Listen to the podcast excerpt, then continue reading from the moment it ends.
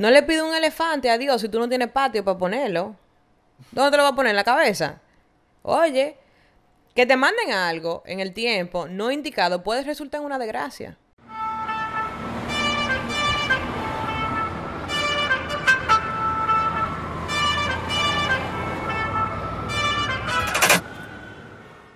Saludos a todos y todas, sean todos y todas bienvenidos. Eh, para mí, uno de los podcasts eh, más gratificantes eh, de todo lo que he hecho este el Season 2 de siete temas, pero eh, creo que en general eh, me llama mucho la atención, eh, especialmente, específicamente también de una dama que tenga tanto fire, como que attitude y todo eso. Mira, María Laura, hoy vamos a hablar de abrazando los retos y específicamente en, tu emprendimiento, y yo sé que en todos los emprendimientos, como tú dices, eso es algo que ustedes tienen que aprender, señores. Si ustedes vieron los podcasts, ya ustedes saben que todo el mundo tiene su miedo y toda su... su, su Everybody. Exactamente. Y en este caso, yo quiero hablar de la persistencia. Porque, mira, una pregunta que yo, que yo he analizado, no tengo la pregunta, la, la respuesta quizá directa, pero sí hay un momento donde tú ya no funciona. Ya, o sea, ya tú le diste cinco años, no te funciona. La vida da mucha vuelta, a lo mejor al sexto funciona, esa es otra cosa que la gente dice. Eh, pero, en tu caso, eh, cuan- eh, cuando tú tienes que sacar esa persistencia, cuando tú dices, tengo que persistir, y cuando tú puedes apagar el switch y decir, mira, move on, tenemos que cambiar.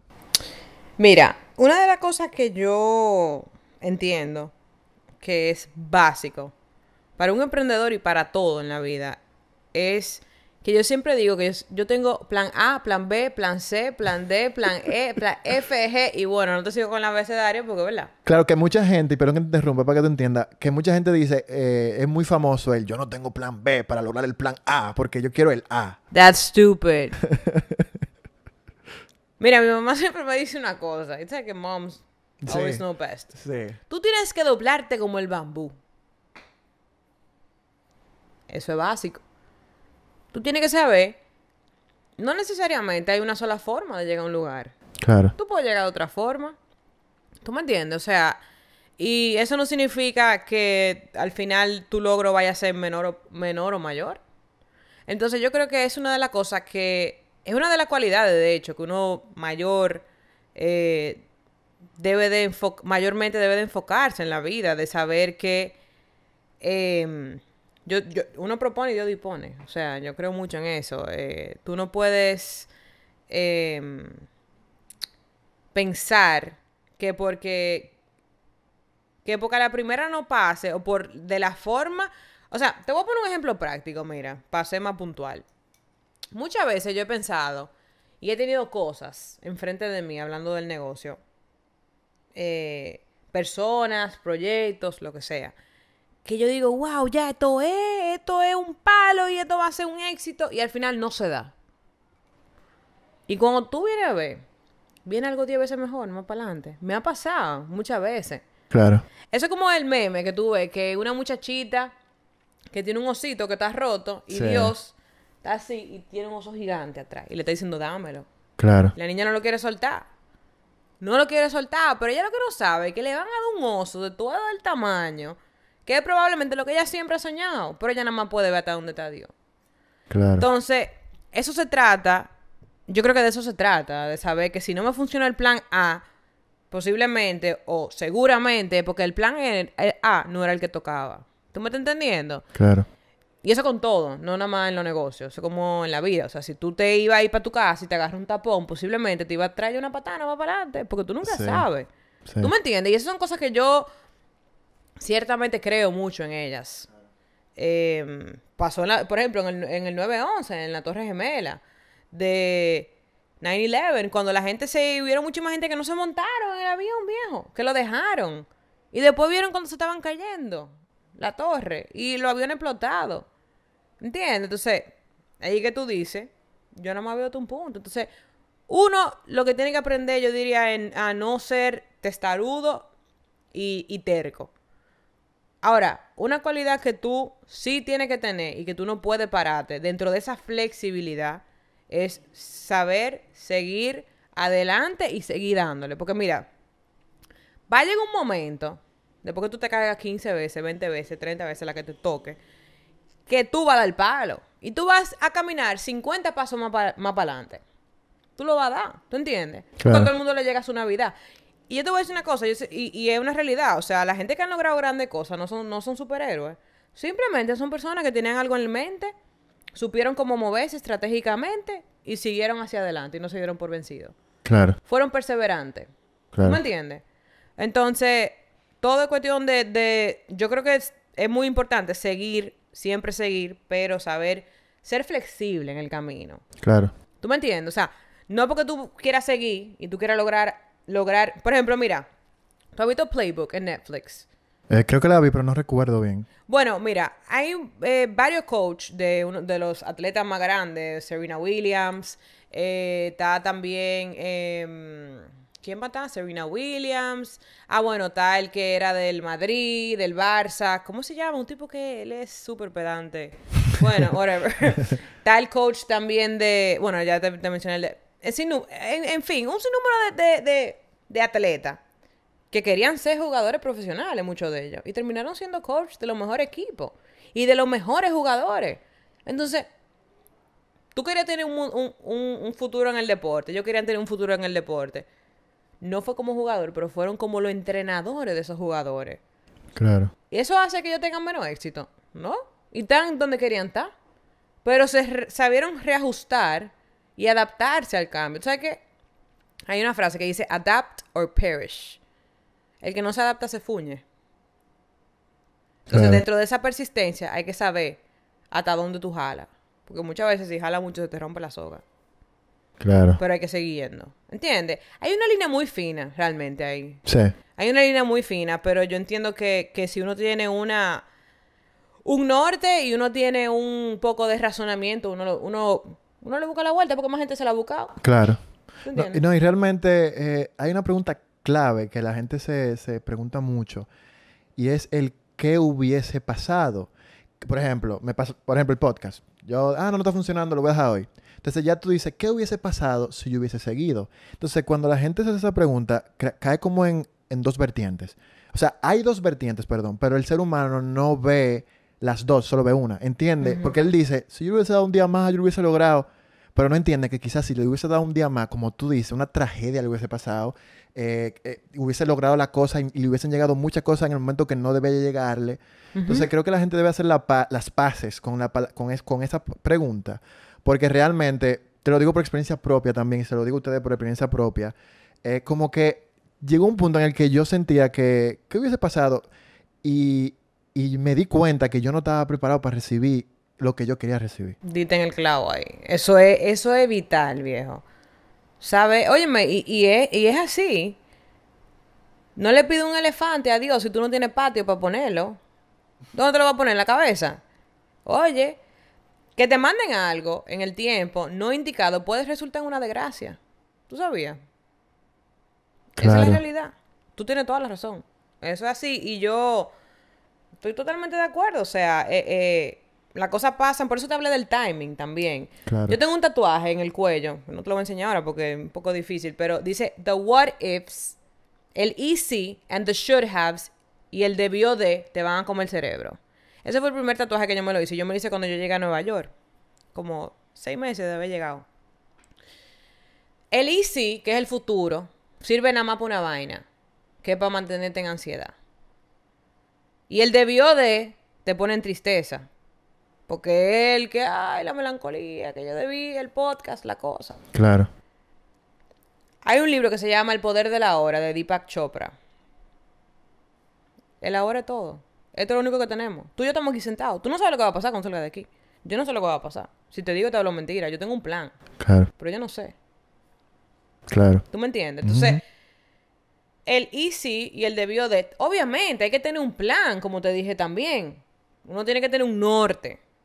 Pero uno tiene que saber y ser flexible que dentro de ese norte puede que vaya de una manera, puede que vaya de otra. Y confiar. Confiar. Eh, yo creo que el tema espiritual aquí es clave también. En el tema de... Porque yo creo que para mí todo está... eh, La psicología, el Conectado. negocio, la espiritualidad, todo está conectado al final. Y, Y yo siento como cuando tú sí crees que, que hay algo mayor, que hay un propósito, que tú tienes un propósito en la vida, que, que tú ta- que tú y yo estamos sentados aquí en este momento porque así tenía que ser y estamos Claro. aquí por algo. Yo creo que todo tiene más sentido, todo Claro. adquiere más sentido. Entonces, hay que entender que nosotros no somos todopoderosos, que nosotros no podemos eh, ver más allá, que, que lo que pasó pasó por alguna razón. Claro. Y es así. Es muy difícil verlo cuando son cosas muy negativas. Que pa o sea, no negativas, sino una enfermedad terminal. Algo así, tú sabes, es difícil decir, coño, eso tenía que pasar. ¿Cómo que tenía que pasar? Esos son temas más profundos, pero yo entiendo que en cuanto a lo que estamos hablando se refiere, es sencillo. O sea, es digerible, ¿tú me entiendes? No es Claro. nada del otro mundo. Tú entiendes como que, mira, tú tienes que cerrar esto porque más para adelante viva a venir otra cosa. Y por lo general, lo grande es que hasta que esa otra cosa no llega, tú no entiendes No, porque claro, eso fue lo otro, claro, ¿entiendes? claro. Porque ahí es que tú miras para atrás y tú dices, diantre, mira, por eso fue que pasó tal y tal cosa, pero yo, por ejemplo, en mi, en mi experiencia, yo lo que hago es que yo siempre, me ha pasado varias veces, muchas veces en la vida, que después yo miro para atrás y yo digo, diantre, mira, esto pasó por esto, por esto y por esto, porque si esto no hubiese pasado, entonces no pasan este sinnúmero de cosas que pasaron ahora. Entonces, cuando a mí me pasa algo que no es realmente de mi agrado, porque no era lo que yo tenía planeado, porque yo también a veces creo que tengo que tener todo figured out, Claro. eh, si pasa algo que yo no tenía planeado, yo, yo digo, ¿tú sabes qué? Esto tiene que ser plan de algo, porque en, en- yo lo he vivido anteriormente y, y me ha pasado. Claro. Y si yo hago la cosa en buena onda, con buena voluntad, yo no tengo poca duda de eso. Claro. Incluso yo estoy leyendo un libro que se llama Principles, Principios, eh, y el libro dice que todo lo que pasa es por un bien general, pero nosotros lo vemos por un bien común. Entonces, por ejemplo, si tú tienes una persona que hoy fallece en un accidente, probablemente tú te sientes mal y tú, le pides la vida que por qué lo hizo. Pero cuando tú te vas al bien general, puede ser que esa persona te pase a buscar mañana y tú y esa persona hubiesen fallecido. Entonces la vida te lo quita solo para hacer un bien general y no un bien común. Pero somos tan individuales que decimos, ay, concha, ¿por qué me lo quitó? Porque algo peor podía pasar. Claro. Es así. Es así. Es, es un tema muy profundo, Sí, pero, pero es como tú dices. Es como tú dices. O sea, eso es... Hay que aprender a vivir en el aquí y el ahora. Claro. Y yo creo que algo muy, muy fuerte y muy cierto es que muchas veces cuando no queremos vivir en el aquí y en el ahora es porque no queremos ver algunas cosas. Entonces es más fácil yo meterme en mi mente y darle para adelante o para atrás que yo estar aquí. Claro. Porque aquí hay cosas que yo tengo que trabajar. Y yo no la quiero ver, yo no la quiero trabajar. Claro. Tú sabes que casualmente, que no creo en las casualidades, yo estaba viendo un podcast hoy eh, de que le entrevistaban a Daniel Javif y él decía que las personas no es que te- tuvieron un novio malo o un esposo malo, es que tuvieron 15 años sin querer verlo con esa persona. Ahora que tú dices eso de, de verlo, de que no queremos verlo en el ahora, porque ¿Y tú, nos sabes hace que, daño. tú sabes que fue un highlight de eso, el COVID. O la gente se divorció, o la gente se casó, o la gente se embarazó, y ahí hubo un de atrás para adelante. Y tú sabes que, bueno, Ana Simón, que es una psicóloga que a mí me gusta bastante, que la sigo, ella dijo, ella dijo eso mismo, lo que tú acabas de decir. Los problemas estaban ahí, lo que pasa es que el día a día, y el huye huye, y el vamos para allí, vamos para aquí, nada más llegamos a la casa para acotarnos, Claro. y hola, ¿cómo tú estás, mi amor? Vamos a dormir, no ah, ya.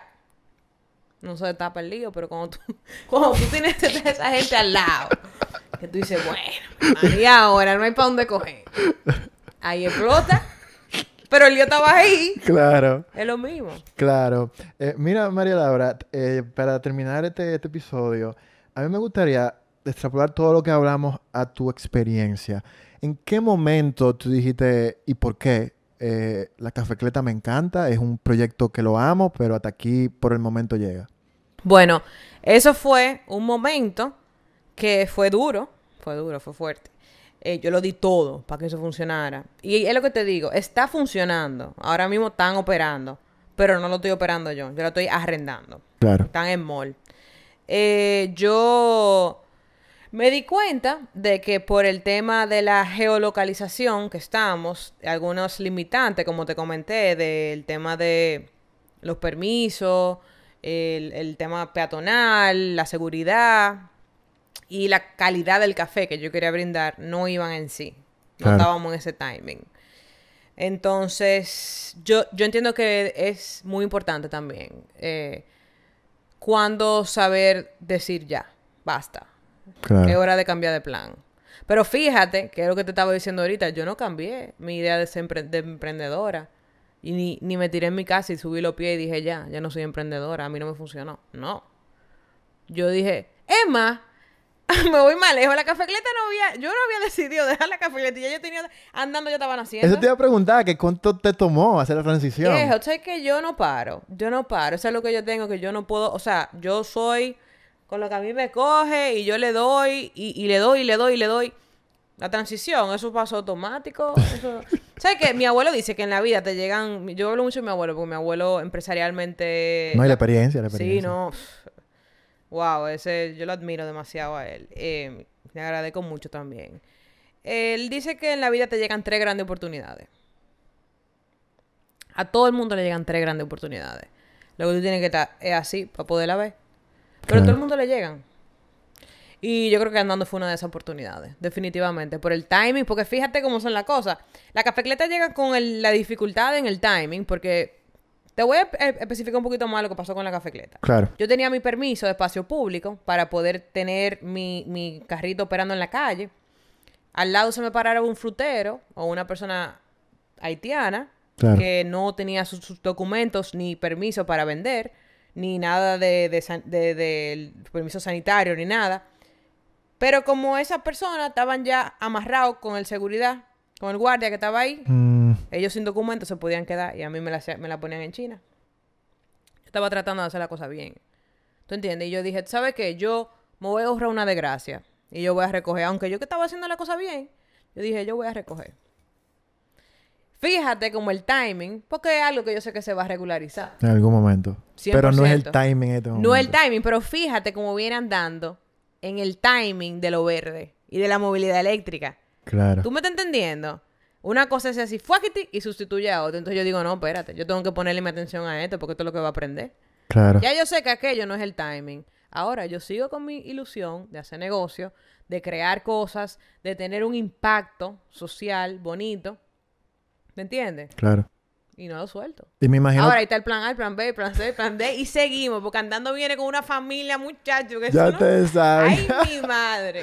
No, y, y eso se conecta mucho con lo que tú decías de que después tú entiendes, ah, por esto pasó aquello, porque tú decías en el episodio anterior que si tú no creas la cafecleta, hay muchas cosas que tú no hubieses extrapolado andando. Ujú. Que eso era lo que tú, lo que tú decías. Sí, eh, eh, una de las cosas, eh, yo me he trabajado mucho de pequeña, o sea, yo tengo un psicólogo y yo creo que es un tabú en este país. Mi que- Bueno, mi mamá es psicóloga, yo he ido a Bueno, yo- ese tema, ¿sabes qué? Yo creo que todo el mundo debería tener alguien con quien hablar, una persona objetiva, que Claro. te diga la cosa fuera de, de sentimentalismo y no sé qué, que te diga, mira, esto es marrón, esto es negro, cógelo como tú quieras.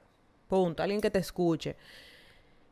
Y, y a mí siempre me, me enseñaron desde muy pequeña que eh, una de las razones del sufrimiento más fuerte del ser humano es el apego.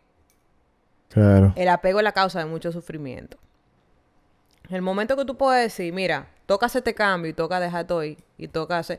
Por eso tú ves que los niños de chiquitos hay que dejarlo que tengan perrito, que se le muere un perrito, que se le muere un pececito, porque ese es el proceso de la vida, cíclico. Claro. Y te va preparando para otros duelos que vienen más allá. Yo parezco una psicóloga hablando. No, eso está excelente. Está Pero- excelente. Yo vine a hablar de emprendimiento, pero termino hablando, pero es que para mí todo está conectado. Claro, realmente. claro. Como que te, me gusta como explicar el porqué de la cosa, porque muchas veces se queda, yo digo que yo puedo hacer un cambio en mí o en mi entorno cuando yo lo entiendo. Si yo no lo entiendo, yo no lo aplico. Claro. ¿Tú me entiendes? Yo solamente puedo cambiar si yo sé qué es lo que me está pasando. Pues si yo no lo he identificado, yo no puedo. Entonces, por eso explico el porqué Claro. de- del razonamiento que está detrás. Porque muchas veces tú puedes ver una entrevista o tú puedes ver, ah, mira fulana, está en tal proyecto, no sé qué. Pero si tú no entiendes el porqué, realmente tú, a ti no te llega. Claro. No, estoy de acuerdo. Señores, eh, no lo voy a repetir, este episodio está durísimo. Véalo 7, 8, 10 veces. Y nada, gracias a Dios tenemos eh, a María Laura durante toda la semana. Así que nada, nos vemos el día de mañana y venimos con otro tema que sé que le va a encantar a todos. Gracias por el apoyo.